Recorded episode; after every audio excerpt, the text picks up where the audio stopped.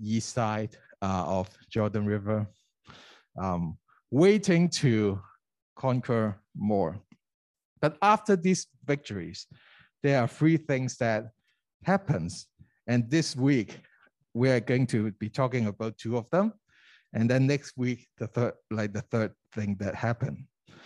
So, so the, the first one uh, is about, so after winning, after getting the victories, uh, there's like a land allotment um, after the victories.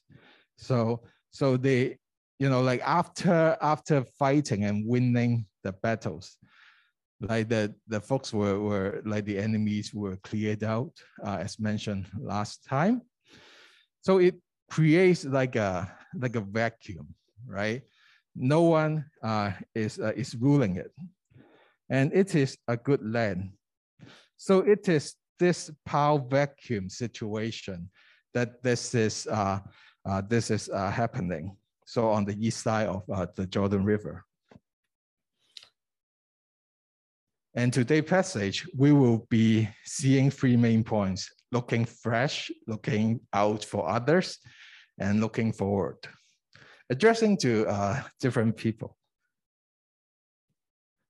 And we have to remember, especially for this, uh, for this passage, um, we know that Deuteronomy uh, is a distilled uh, version of uh, what Moses has, uh, has reflected um, on the experience. So there are different cross references um, for, for, for Deuteronomy in general. And for this, Numbers, uh, the book of Numbers, chapter 32, is, is, uh, is allow us to know the backdrop of it. So keep that in mind. And uh, but we will be looking at Deuteronomy, and then when it's needed, we'll reference Numbers uh, chapter 32.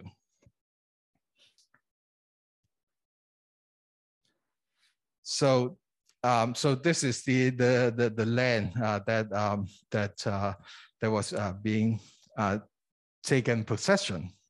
So we took possession of this land at that time from Aroer, which is by the valley of Arnon, and half the hill country of Gilead and its cities I gave to the Reubenites and to the Gadites. The rest of the Gilead and all Bashan, the kingdom of Og, I gave to the half tribe of uh, Manasseh and all regions of Argob.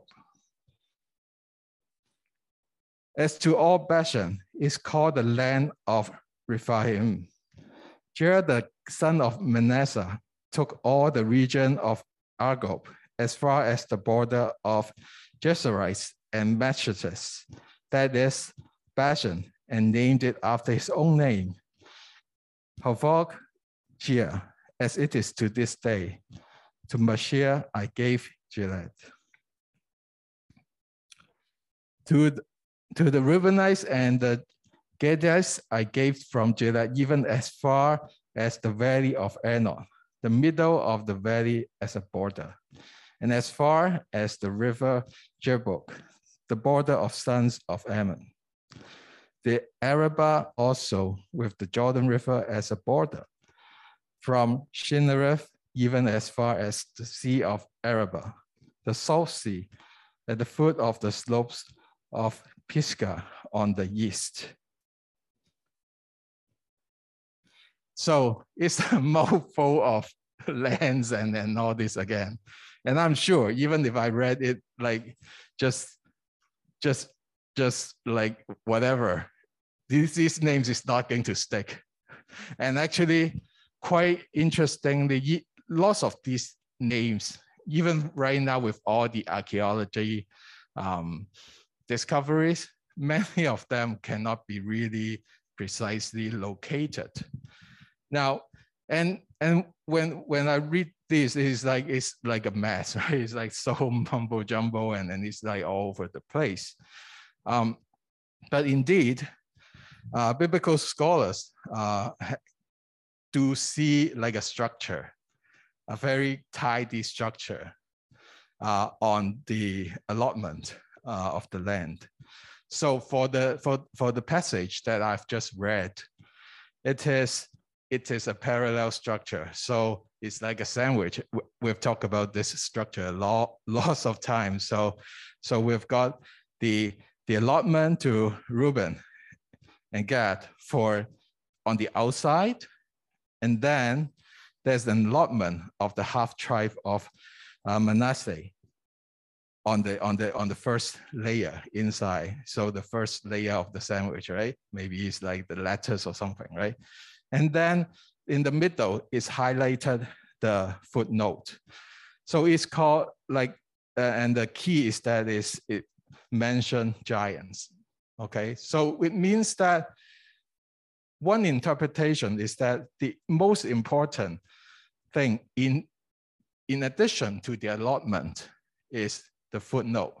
The footnote is highlighting giant being defeated, giant being conquered. So, so, so with this, it, even though it looks mumbo jumbo to, to, to us, it's very clear that this land God has uh, is like God is in action uh, in, in, in granting this land.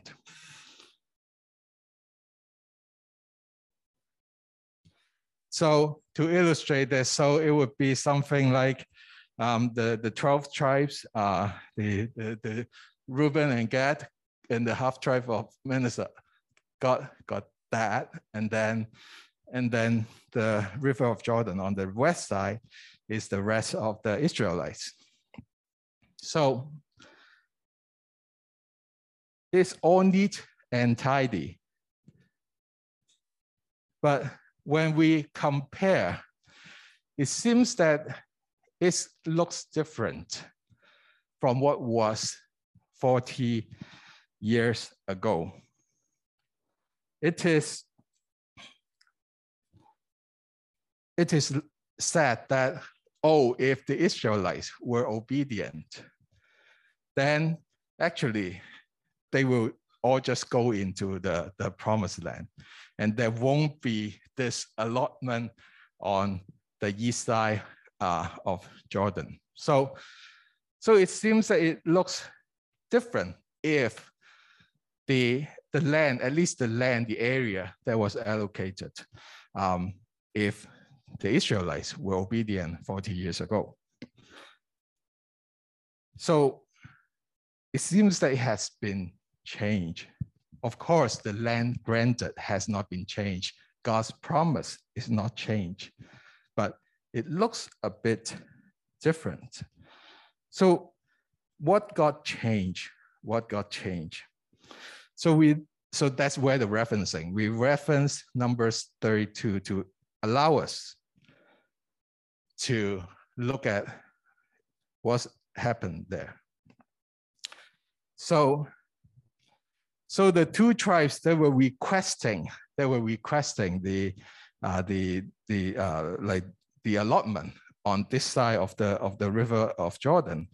It said, "Oh, we've got lots of uh, uh, uh, uh livestock, lots of sheep and things like that. So um, please let this land be given to your servant as our possession." They were talking to Moses, and do not make us cross Jordan.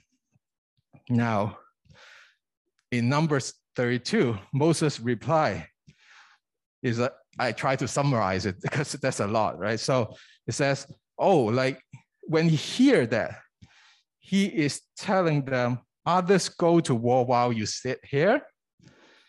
And then the, there's memory flashback 40 years ago.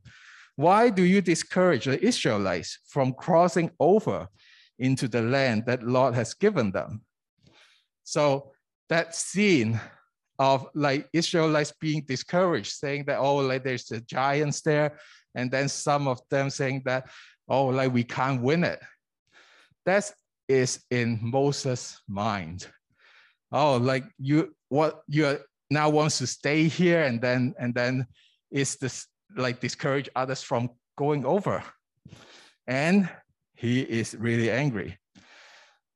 And here you are, a brood of sinners, um, uh, standing in the place of your father and make the Lord even more angry with Israelite.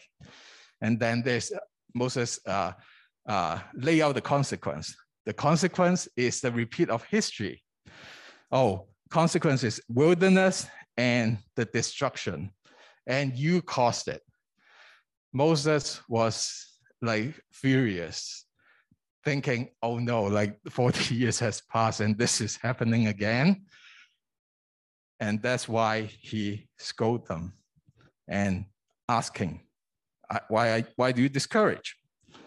So, and then the, the two tribes reply to him saying that we, like for the cities that on this side, will build uh, the houses and also the pens for, uh, for livestock, pens for livestock and houses for women and children.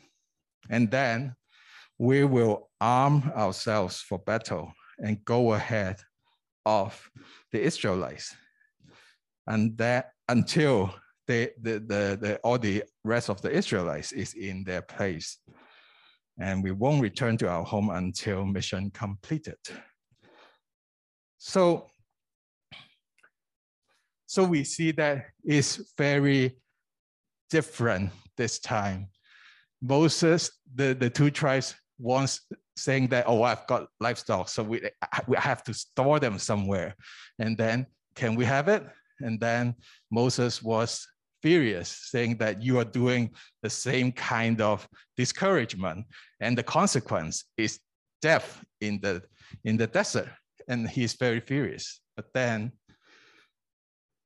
the two tribes reply their intention, saying that, yeah, we are going to fight in the west side. Uh, we are going to be going uh, with the brothers and the sheep and the women and the babies and the children will stay here. So there's something that has changed. It's the new generation that is right now currently on the uh, uh, like with Moses. What has been his uh, haunted memories? Uh, now it's a different generation, it's a different people, and there is new and fresh understanding of the situation. Looking fresh. So people have changed, not the previous disobedient generation. And of course, these 40 years, livestock has been accumulated. So it means that before there, there's not as much livestock and now we've got more livestock and the, the, the needs has also been changed. We see that this is a fresh understanding of the fresh uh, situation within the promise of God. There is some changes. It might look a bit different. Um, Moses even even like even try in in uh, in the other verses in the verses following in the numbers 32 he even have to make sure that these guys do fulfill their promises ha everything has to be monitored in front of God. And, and, and um, that's, that's, that's different from, hey, you just go and, and, and do it. Moses needs some kind of like uh, warning assurance about that as well. But then we know that things have changed, people have changed, needs have changed under the same promise of God. So we see the God activity and then the human activity, disobedient, and then and then the generation has changed, has been replaced. This is human activity, right? Um, and then and then God also interact with that. So it's very dynamic. It looks a bit different. And for us, for us as on a personal level, we might have experienced God um, in different ways. And also we might have fallen. We might have been distant uh, with God. And then we repent, we come back. We, we, we are now in this new situation. There might be things that we regret doing, and maybe it's a long time that we have been doing that, and therefore time has been wasted.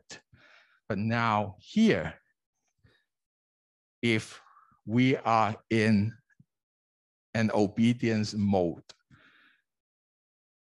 we can still claim the promise of God, although it might look a bit different from five years ago, from 10 years ago, or even from two, two months ago.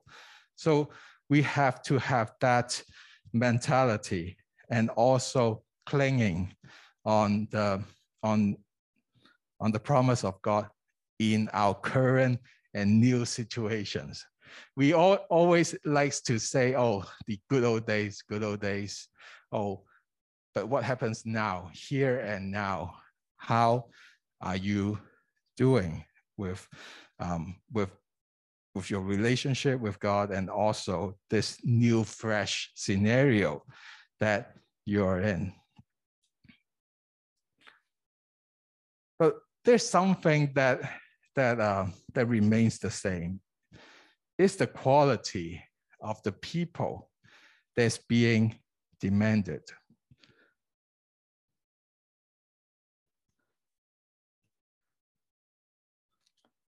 So Moses said, uh, Then I commanded you at that time, uh, saying, The Lord your God has given you this land to possess it. All you valiant men shall cross over and arm ahead of your brothers, the sons of Israel. However, your wives, your little ones, and your livestock, I know that you have much livestock shall remain in your cities, which I have given you, until the Lord give rest to your fellow countrymen as to you. And they also take possession of the land which the Lord your God is giving them beyond the Jordan. Then you may return each man to his possession, which I have given you. So here in so we're back to Deuteronomy.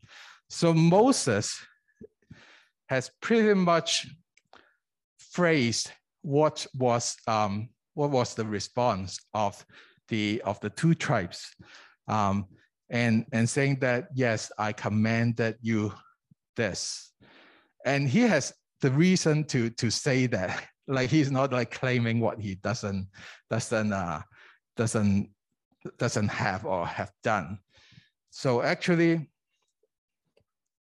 after after the, the guys has, has offered that, and Moses, I was mentioning, Moses has to make sure that this is happening. So Moses emphasized on the presence of God.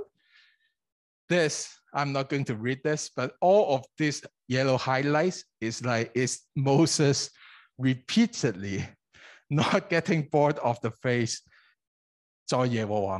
before the Lord, before the Lord, before the Lord, in the presence of the Lord. He is making sure, making sure that this offer, this is happening, and this is under the surveillance of God. So Moses highlighting what is important, the quality that's important for this people of God to behave. It is to look out for others. 齐上齐落, okay? Or like 12 minus 1 equals 0. Someone will, will understand what that means. It's like everyone is in, in it together it takes about it, it talks about So here, uh, verse 19, your wives, your little ones, livestock shall remain in your cities, uh, which I have given you. So it talks about looking out for the well-being of those who are more, more vulnerable, the children, the women, uh, and also the, the, the livestock. And it's also talked about the for the capable ones, the the the valiant man, like the strong man, the the the one who can do it. They are not. They're not like, oh, you're capable, you're strong. Now you can sit here. You don't do your exercise, and you know, and get chubby or get fat or whatever, right? They actually, for the well-being of these guys, they have to fulfill and do what they need to. So that's the looking after, looking out for the well-being of, uh, of the community. Secondly, uh, it talks about the unity. They are fighting together for the same goal. They're fighting together for the same goal it is so important that when these guys are doing the fighting, they are doing in front of the Lord. And in this, in this unity, why is it important? Doing this in front of the Lord is a means of expression of obedience to by caring and, and, and fighting in unity with the other people of the Israelites. It is so important to see that the fighting in unity has an obedience dimension because it was being done under the surveillance of the Lord. It is a covenantal commitment, an expression of it for the guys, for the two tribes to go alongside with, uh, with, uh, with the rest of we with the rest of the brothers. So together have a spiritual goal to strive for, to conquer for, to fight for. That's what the community of God looks like. They have got that same goal and So what's the taking, uh, looking out for others. Huh? What's the plan? And What do I do now? lastly, and this is not going to be, uh, and, and they, they, they will, until verse 20, until the Lord give rest to your fellow countrymen as to you, rest. So there, there is this state of, um, uh, of peace, um, of uh, dwelling until they until the fighting can stop. What's the goal? Until your brother and sisters, until your fellow Israelites have reached the destination, has been able to, to dwell in that, in that promise. Until then, you still need to keep fighting. And this rest, this rest um, is uh, the original Hebrew word has this meaning of dwell, settle, and restfully present. Um, one of the uh, commentaries was saying that this is, it feels like what it feels is not, um, is different from, a bit different from Sabbath. Another word for rest in, in the Hebrew scripture, but this word is like the be present. It's like spending time uh, with your loved ones. Spending time together, very sweet, together with your loved ones. That's the rest, that's the dwelling, that's the presently, uh, restfully present um, in the in in the promised land is It's not crash landing. It is restfully present. My wife is pre pretty much uh, excited about their marriage. Um, and, uh, and she talks about it like she seems so happy about that. And by the smiles of the of, of brothers and sisters here, that smiles maybe is yeah they they're very happy and everyone is so happy, and um, and I'm wondering, I'm wondering. I know that like the happiness is not sourced from just being nosy, but seeing that the couple have that restful presence in each other. And for us, and for us, the how we are doing in terms of being delighted to see how the other and bro- brother and sisters doing with God. Are they having that sense of peace? Are they reaching the state of being happy and together with God? And are we excited about that? Are we happy about that? This is the spiritual goal of the people of God. The, bro- uh, the, the brothers and sisters to fulfill and rest in God, enjoying the presence of God.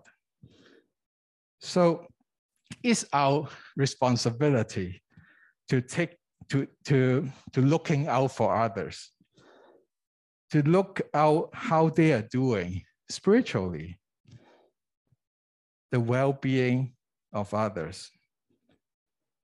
Some might say, oh, we're, wouldn't that be considered nosy? But it is a command from God to his people to look out from uh, uh, to look out to to to others, uh, and also, and also it is an expression of obedience for us to care, to look out for them as well. So, and uh, so we've got uh, we talked about um, looking fresh and then we talk about looking out for others. And now we will be talking about looking forward.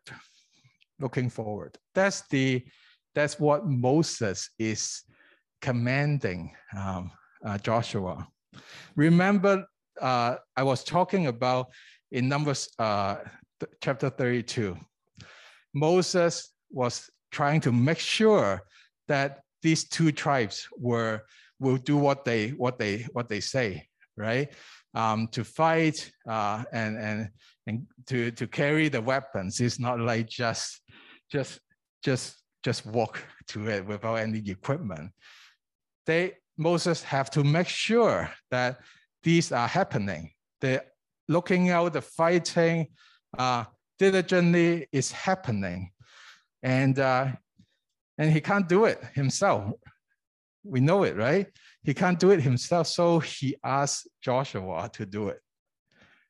So Joshua, not just needing to fight himself, he, he also have to monitor the progress of the other people.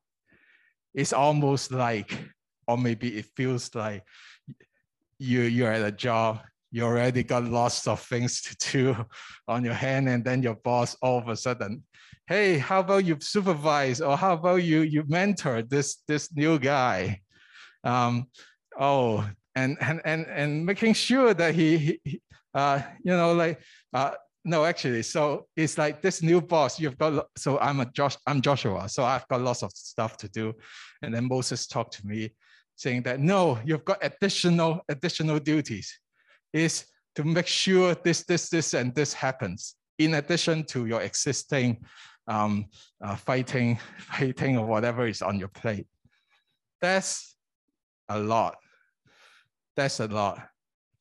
No wonder Joshua needs encouragement. No wonder Joshua needs some really important, substantial encouragement. So, what did Moses talk to Joshua? It is a very useful guide for us to, to try to learn that. And then he says, I commanded Joshua at that time. The commanded. I always thought of like commander is like like very like giving instructions, right? Giving instructions. But here, the Moses commanding Joshua mode may feel a little bit different. It is not just giving instructions, it is an encouragement, and it is also an empowerment of Joshua. And what did he what did he do? What did Moses do? Moses Moses um, remind first of all Moses uh, remind Joshua of his own past experience of God's intervention. Moses said, Your eyes have seen everything that the Lord your God has done to these two kings, the two kings that were defeated just now. So Moses remind Joshua of what he has, what Joshua has witnessed in front of his eyes, uh, uh, using his eyes in front of him um, uh, what happened, what God has done. This is a reminder. This is a powerful reminder of the past, no matter it's distant past or recent past. In this case, it's pretty recent. The defeat of the two kings is recent. It's not like, like far back a long time ago memories. It is recent. Um, so that's the first one the past, the, maybe even the recent past. And then the secondly, the Lord will do the same to all the kingdoms into which you're about to cross. It's not just random chance that these two kings got defeated. Um, it's just kind of like lucky. We got lucky and we got away with this. No, it says God is powerful and that power can be repeated in this uh, the coming enemies that you're going to face. So Moses is highlighting the power of God, extending beyond the past, extending beyond what uh, Joshua has experienced. And then Lastly, uh, Moses highlights the presence of God. Don't um, do not fear them, for the Lord your God is the one fighting for you. Fighting for you. You're not there alone. You're not there by yourself. Just as uh, uh, in, in the in the in the in the inspiration in the worship that we just uh, experienced. Um, you're not alone. You're not by yourself. God is there fighting for you. The presence, the presence of God. So it is to, it's very useful guide, past, power, and presence to command, to encourage brothers and sisters in Moses to Joshua mode. Okay. But in order to do that, we have to know their past, what they have experienced. We have to understand the brothers and sisters. If we are using to this as our guide, we have to understand or at least know a bit about the fear that the brothers and sisters are facing. This all start with looking into the lives and experiences of others before looking forward. The experiencing, the experiences and the stories that was being shared in our weekly programs, um, in our Bible studies, in our small groups, are valuable in this knowing. We are informed of what's happening in each other's life. No matter how brief it is, no matter how partial it is, it's, um, it's, a, it's a part, it's a real part of the life of the brothers and sisters. It's got value. It's not just habit, oh, we share and that's it. It's got that value of knowing what brothers and sisters is experiencing, what God is doing in their lives. And it might, they might not even be aware of it, but at least we can take the, the life sharing, uh, the, the storytelling of, of, of each other in the group setting with that lens. And this is going to be valuable uh, and useful if we want to finally use this guide to guide to encourage and empower brothers and sisters. There might be obstacles, burdens, pain, lack of energy that are unspoken. Um, but we can know and sense a bit of that even in our sharing and conversation. And uh, so these are very valuable.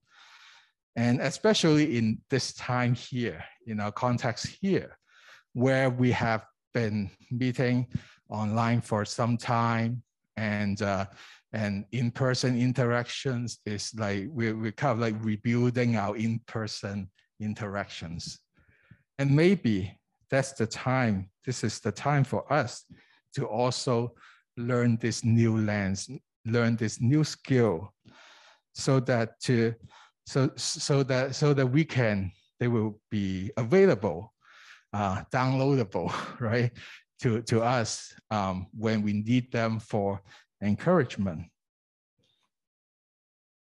it's so important to retain this pieces of sto short stories and experience in our mind to encourage and empower the brothers and sisters. All the programs like Tonight Show, like Bible study and all this, it is a part of that.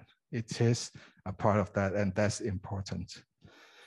So today we talk about the looking at, looking fresh, looking at the new circumstances that we are in. We talk about looking out for brothers and sisters as an obedience uh, of God's uh, of God's command, and also we see we got this very useful guide uh, from from Moses uh, to Joshua. How can we make use of the of the knowledge and also the, the anecdote that we, we hear from the brothers and sisters to encourage them.